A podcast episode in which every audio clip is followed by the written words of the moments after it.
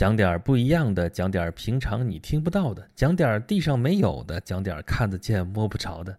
Rex 继续给你讲一讲星星那些事儿，啊，咱们这个演讲星语啊，讲这星座故事啊，讲这星座有关的这些文化啊，什么这些典故啊，这些内容。哎呀，已经放了好久了哈，这个黄道十二星座还差着好多呢啊，讲了也就有有一半啊，讲到天平座。那么咱们今天接着讲天蝎座啊。哎呀，终于轮到天蝎座了啊！这天蝎座可不一般啊！这顾名思义，天蝎嘛，天蝎嘛，就是天上一只大蝎子啊，Scorpio。这个英文的蝎子就是 Scorpion，呃，然后这个拉丁文叫 Scorpius，反正词根都一样。这是一个大蝎子，这没跑啊！从古代巴比伦开始传下来，就是一只蝎子啊。这个后来在希腊神话当中，这把它固定下来，它就是天上的一只蝎子啊。这只蝎子在天上可是挺大的啊。原本更大啊！咱们上回讲天平座的时候不说了吗？天平座本身那部分啊，被认为是天蝎座那个蝎子钳子啊，后来才给分出去，是单独给它独立了，说那是天平座啊。那剩下的部分呢，那还是一只完整的蝎子啊，不能说就没钳子了啊。这个天蝎座在天上占的面积可是不小啊，不过呢，它在黄道上占的那个距离可并不是很长。可这并不影响天蝎座是夏季星空当中啊华丽丽的一个星座啊，非常的显眼，而且尤其显眼的是，啊这个天蝎座当中最亮的那颗星星啊，这颗星星呢，呃就处在这个蝎子的心脏的位置，而且巧了，在中国的这个星座体系当中啊，中国不是星官体系吗？啊三元二十八宿啊，在这其中啊，这个天蝎座这颗最亮的星星。就处在二十八宿当中的这个新宿当中，它是新宿二啊。东方苍龙啊，角亢地房心尾基，这是东方苍龙七宿。这东方既然是苍龙，这个新宿啊，其实就是龙的心。那它在东方来说，它是龙的心啊；在西方来说，这是蝎子的心啊。这就是一个心脏的位置啊。这充分说明了这颗星星是有多么的显眼。啊咱们之前不是说了吗？这古代波斯人在天上找了四颗星星啊，这叫四大天王星啊，这是定季节的。有什么来着？啊，轩辕十四，就是狮子座轩辕十四是头一个，然后金牛座的毕宿五，然后还有个南鱼座的北落师门，另外一个就是这个天蝎座的新宿二。这颗星星是红颜色的啊，就像一团火一样，所以在中国古代的时候把它叫做大火星。啊，《诗经》有一句著名的诗句啊，叫做“七月流火，九月授衣”。哎，这七月流火可是经常被大家用错了啊，就是说七月流火的季节，哎呀，那是多热多热多热，就不是那意思啊。原本的意思啊，一般认为七月流火指的是这大火星西行，这天气开始转凉了啊，并不是说七月流火的季节，天上像下了火。啊，一样非常非常的炎热，不是那意思啊。七月流火，天气转凉，那九月受衣，到了九月的时候就该穿冬衣了。它其实指的是这个意思啊。啊，这颗星星呢，啊，还有一个名字啊，大火星啊，它还有一个名字叫做商星。商嘛，其实就是夏商周那个商。这说的是古代那个帝喾啊，就是高辛氏啊，这是五帝之一了啊。中国不是讲三皇五帝吗？这是五帝之一。啊，他有俩儿子，一个叫恶伯，一个叫时臣。这俩人啊，虽然是亲兄弟啊，但是不相能也，就是他们俩绝对不能和平相处，一搁在一块儿就掐架，搁在一块儿就掐架。那怎么办呢？这帝啊，就是 帝喾啊，就把他们俩分开，说你封一地儿，你封一地儿，你们俩互相老死不相往来，这总好了吧？其中就把恶伯封到了商丘。这个恶伯呢，啊，其实就是商族的始祖。啊，这个恶伯的恶这个字儿长得比较怪啊，咱就不说它了啊。这个他本来的名字叫谢啊，这字儿其实就是契约那个契，但是他读谢啊，爱咋地咋地吧，反正你就知道啊，这个把他啊恶伯封在了商丘，他就是商族的始祖啊。然后他的这个日常的任务是什么呢？就是这个祭祀观察这个大火星，大火星因此也叫做商星啊。那他那兄弟呢？啊，兄弟就是时辰啊。时辰给封到什么地方了啊？封到了大夏啊，他也是主管天上的一个星星，叫什么呢？叫申星。那么这一个申，这一个商啊，就他们因为这兄弟俩是互相不相见啊，那这申和商这两个星也不相见啊，这就是这个另外一句很著名的话了啊，就是啊，参商两曜斗西东啊，这个是《笠翁对韵》里边的话啊啊，《笠翁对韵》是啥玩意儿呢？笠翁就是鲤鱼啊，然后呢，这个中国古代的时候不是诗都要押韵吗？都要合辙，都要押韵啊。但是你要怎么学习它呢？怎么记住什么字儿跟什么字儿是韵呢？怎么现在有这个汉语拼音方案了？你看那个韵母就知道了，要押上韵怎么押。那古代的时候没这玩意儿，怎么弄啊？就编顺口溜，大家记住呗。啊，有各种各样的这种啊，什么声律启蒙啊，哎，还有这个笠翁对韵啊，什么云对雨，雪对风，晚照对晴空啊，这个来鸿对去雁，这宿鸟对鸣，这我儿子都会背啊。然后其中有一个一冬韵啊，这里边就有一段，就是天对地，雨对风，大陆对长空，山花对海树，赤日对苍穹，雷隐隐，雾蒙蒙，日下对天中。风高秋月白，雨霁晚霞红。牛女二星河左右，参商两曜斗西东。十月塞边，飒飒寒霜惊戍旅。三冬江上，漫漫朔雪冷渔翁。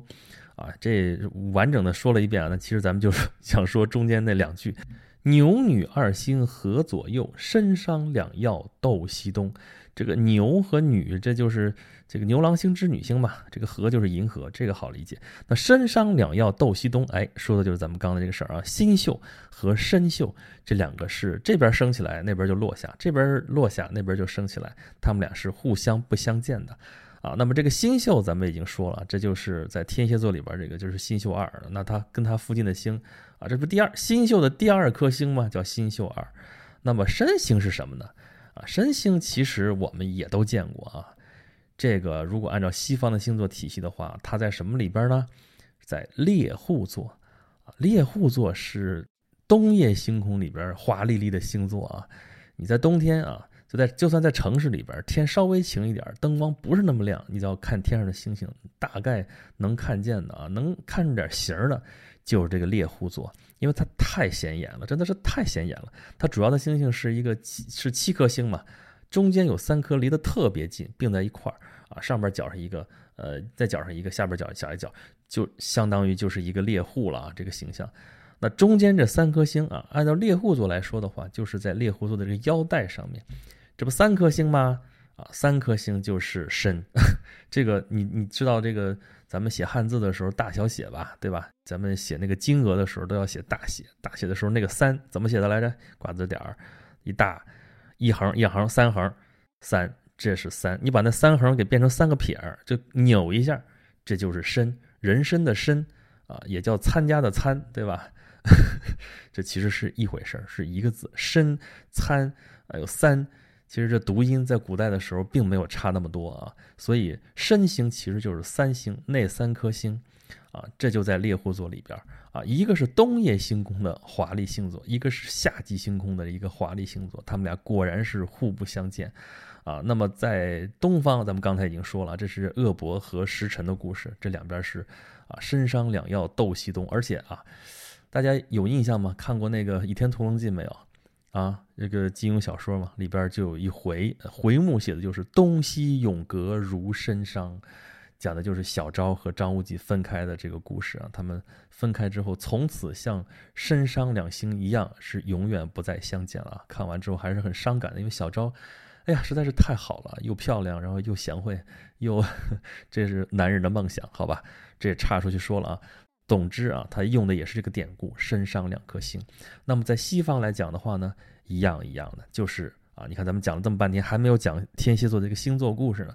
天蝎座的星座故事有好多个版本，但是最主要的版本啊，也是要把这个天蝎座和这个呃猎户座给联系在一起的。嗯，这个天蝎座就是刚才说 Scorpio，那个猎户座叫 Orion。Orion 就是这个猎户的名字，叫奥瑞翁。我们翻汉语翻译嘛，对吧？那这故事是怎么回事呢？有一个版本啊，是说这猎户座这个 Orion 这个奥瑞翁，他太不谦虚了啊，就是老吹牛说啊，你看啊，这个我打猎打的这比那个你这个女神阿尔特弥斯还要厉害还要多。这个阿尔特弥斯可是狩猎女神哎啊，你是猎人了不起吗？我狩猎女神呢？啊，而且啊，这诡异的地方在于，这阿尔特弥斯虽然她是狩猎女神，但她同时是这些动物的保护神。那这女神就不干了啊，就派了只蝎子去搞定这个奥瑞翁。啊，这个蝎子和这个猎人啊，就这个奥瑞翁就打架啊，这个打得昏天黑地，最后这个奥瑞翁没有干过蝎子，被打死了，啊，不知道是被蛰死的还是被咬死的，啊，反正是败了哈。然后呢，啊，这个争斗就惊动了这个宙斯啊，宙斯就把这个啊蝎子啊就升到了天上，这就是天蝎座。啊，那那个倒霉的奥瑞翁呢？哎，这阿尔特弥斯女神也去求那个宙斯去了，说你把他也升到天上，变成星座吧。啊，这我们原来说的，这都是大英雄升到天上才是星座呀。那这奥瑞翁这不打败了吗？哎，对，就是败了。以儆效尤，这属于这游街示众，在天上天天给我晒着。你看啊，得罪女神没什么好下场。这是一个版本啊，还有另外一个版本，就反过来了。这个奥瑞翁他不是这个。呃，不谦虚，他是太谦虚了。他其实本事比这个阿尔特密斯女神还要好啊，打猎打得比他还要好。但是呢，特谦虚，说这个我不如女神打得好啊。所以呢，这个阿尔特密斯女神对他就特别有好感。这就惹怒了谁了呢？就是他兄弟，就是太阳神阿波罗。阿尔特密斯啊，既是狩猎女神啊，又是月亮女神啊。这个阿波罗跟他这是龙凤胎啊，这双胞胎啊。所以这个阿波罗就觉得你一凡人啊。凭什么就获得这女神的青睐呢？是对他就不不满意啊，然后就哎，阿波罗放出来的这个天蝎就跟这个奥瑞翁打一架，那结果是一样的，奥瑞翁肯定是没有干过天蝎啊，但是干过了之后，这回就是阿尔特密斯女神就跟宙斯求情了，说你死都死了，你把他升到天上当星座吧，啊，这个宙斯就把这个猎户座升到天上啊，变成星座了。那也不能厚此薄彼啊！这个蝎子也升到天上作为星座了，啊，总之你看吧，这两个故事都是跟这个阿尔特密斯女神有关啊，这狩猎女神嘛，啊，所以这是个奥瑞翁是个猎户嘛，所以他就是个猎户座啊。然后呢，你就可以看到这个猎户座跟这个天蝎座啊，这个互相啊，互不相能也啊，所以他们俩之间的矛盾这是不可调和的。怎么办呢？搁到天上去之后，也是他俩不要相见，你升上去他就落下去，那边升上去就落下去。啊，而且宙斯其实还挺厚道的啊，这不光把这个猎户座放上去了，这猎户猎户你得打猎嘛，打猎光一个人是不行的啊，所以要带一条狗，这狗就是大犬座啊，大犬座，呃，如果你不熟悉的话，里边有一颗星是全天最亮的星，叫做天狼星啊，西北望射天狼，射的就是它。好，大犬座一个一只狗太孤单了，旁边再搁一只小狗，就小犬座啊。那他们打猎你得有猎物啊啊，追的是谁？叫天兔座，就是一只兔子。这事儿你看啊，咱们从这个这个身伤两曜斗西东啊，从伤星就是大火星，从天蝎座啊，他的这个对手就是猎户座啊，猎户座带着一两只狗啊，一只大狗，一只小狗追一只兔子，这就是天上的这么一个场景。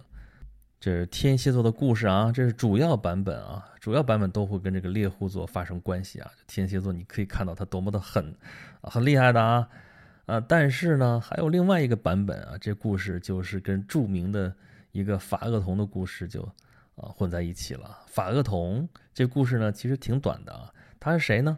他是太阳神的儿子啊。咱们一说太阳神呢，一般就说是阿波罗，但这个地方会说是 Helios。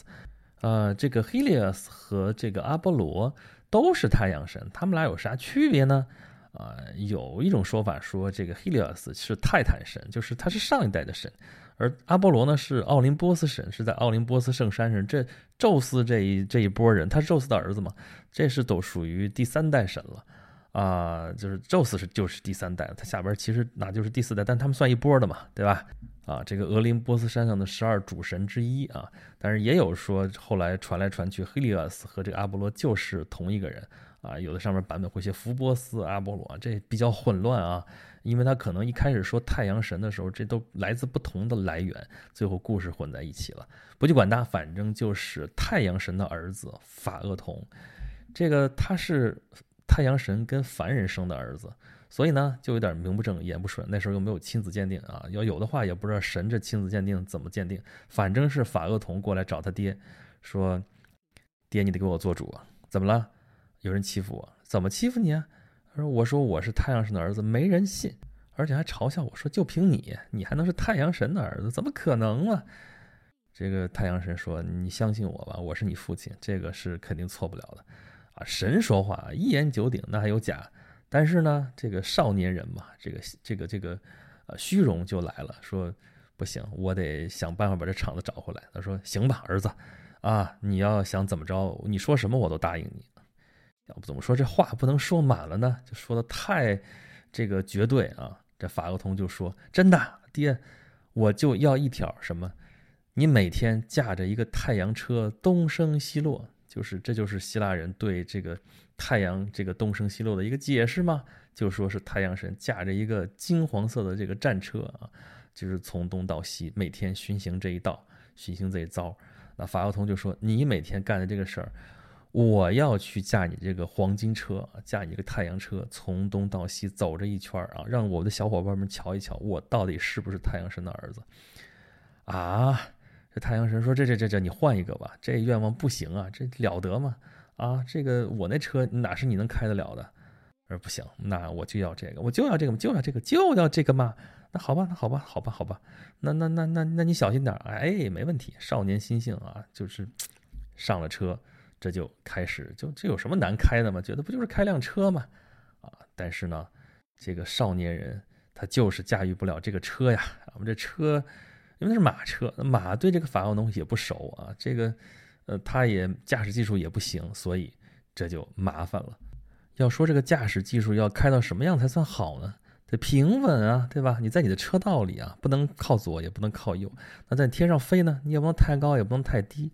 那飞高了之后呢，这个等于说太阳离地面就远了，那地面就开始变冷了啊。那地面上冷不冷的，跟他驾车好像没什么关系，但不是啊。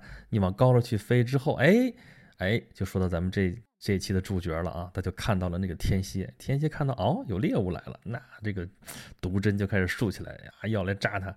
吓法国通吓坏了，赶紧不行，往下噗俯冲，来个俯冲，得这一俯冲倒好，这离地面又太近了，太近了之后就把地面给灼伤了呀，对吧？啊，就在那个非洲北边这个地方就。啊！一烤，把地面全部烤成了沙漠，这就是撒哈拉沙漠。然后呢，把那儿的人啊，就埃塞俄比亚那块的人烤得特别黑，哎，这就是非洲黑人的来源。然后呢，这个一上一下，上上下下，这大地是忽冷忽热啊，这实在是这个谁都受不了。这个终于惊动了众神之王宙斯啊！宙斯是天地的主宰者啊！一看你这不是破坏这个天地秩序吗？不行，他是雷电神，就一道闪电过去，把法厄同从车上劈了下来。啊，法厄同掉到了一条河里，这条河叫做 Eridanos 啊。按照传说，这条河应该在地面上是有对应的啊。啊，有的说它就是这个雅典旁边一条小河，还有的说其实这是意大利的波河，还有说这是欧洲一条什么什么河，反正总之吧，后来这条河也升到了天上啊，就还叫这个 Eridanos，但是它被中文翻译了一道之后啊，叫做波江座啊，这个天上八十八个星座里边有这个啊，那肯定不是黄道十二星座了啊，是波江座，其实就是一条河，也就是说天上除了银河那条河以外，还有一个星座也是条河。就波江座，哎呀，这个法厄同挺惨的呀，挺可怜的。是啊，这个众位仙女也可怜他，他还有一个妹妹也可怜他，啊，就在这哭啊哭啊哭啊，直到他的妹妹变成了一棵白杨树啊，而这些仙女们哭法厄同流下的眼泪，就变成了晶莹剔透的琥珀啊，这就是琥珀的来源。你看啊，这一个传说里边。啊，带了多少这个典故啊？就一看，天蝎座从这儿来的，波江座从这儿来的啊。这个河升到天上，这个是波江座嘛。然后在河边有一棵白杨树，然后呢，还有这个这个琥珀的来源。那法厄同驾车的过程当中，刚说了这个撒哈拉沙漠的来源，这个啊非洲这边人为什么那么黑啊，都通过这一个故事解释过来了。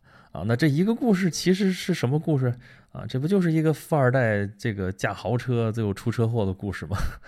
啊，那么这个法厄同的故事啊，又是天蝎座的另外一个来源啊。但不管怎么说吧，这天蝎座啊是很神秘啊，这个很有吸引力，而且这个小小的还有阴险，都不是小小的了啊，这身身上带毒针了，这个确实是不要惹天蝎座啊。你看这又带毒啊，而且啊。这个天蝎座的守护星啊，长期以来，啊，就是冥王星。但是冥王星被开除出九大行星之列了，所以他又改回去了。其实冥王星啊，被发现也不过几十年，到现在都不到一百年啊。所以在这之前人，一直是火星当然了，也有人说你爱开除不开除，反正冥王星永远是天蝎座的守护星，好吧？这爱怎么说怎么说。那要这样的话，那难怪说天蝎座的这个心里是有一点点小阴暗的。嗯，但是咱们早就说过了啊，这个占星这事儿啊，这具体的这个啊，这里边多神秘怎么着，这事儿我不懂，我也就不再说啊。我负责说的就是这个星星背后的故事啊。它的来历啊，它的一些跟文化相关的一些内容啊，我在这跟大家说了说啊，好吧，好吧，啊，咱们这一期讲天蝎座也就讲这些内容啊，下一期会给大家讲一个黄道星座，但是我估计大家可能猜不出来我下一个到底要讲什么啊，咱们小小的卖一个关子啊，啊，好吧，啊，如果大家觉得听这个演讲录这个节目还不太过瘾的话啊。欢迎大家收听我在某平台上面发的一个啊跟莎士比亚有关的一个节目啊，叫做《和莎士比亚的三百六十五天》啊，莎翁和他的故事啊，那个是一周两期雷打不动啊，不像这个演讲录这更新比较任性啊。怎么去找到它呢？欢迎关注我的微信公众号“轩辕十四工作室”，在下面的自定义菜单里边啊，点那个莎士比亚就能够看到了。好吧，咱们这期节目就是这样，咱们下期节目再见吧。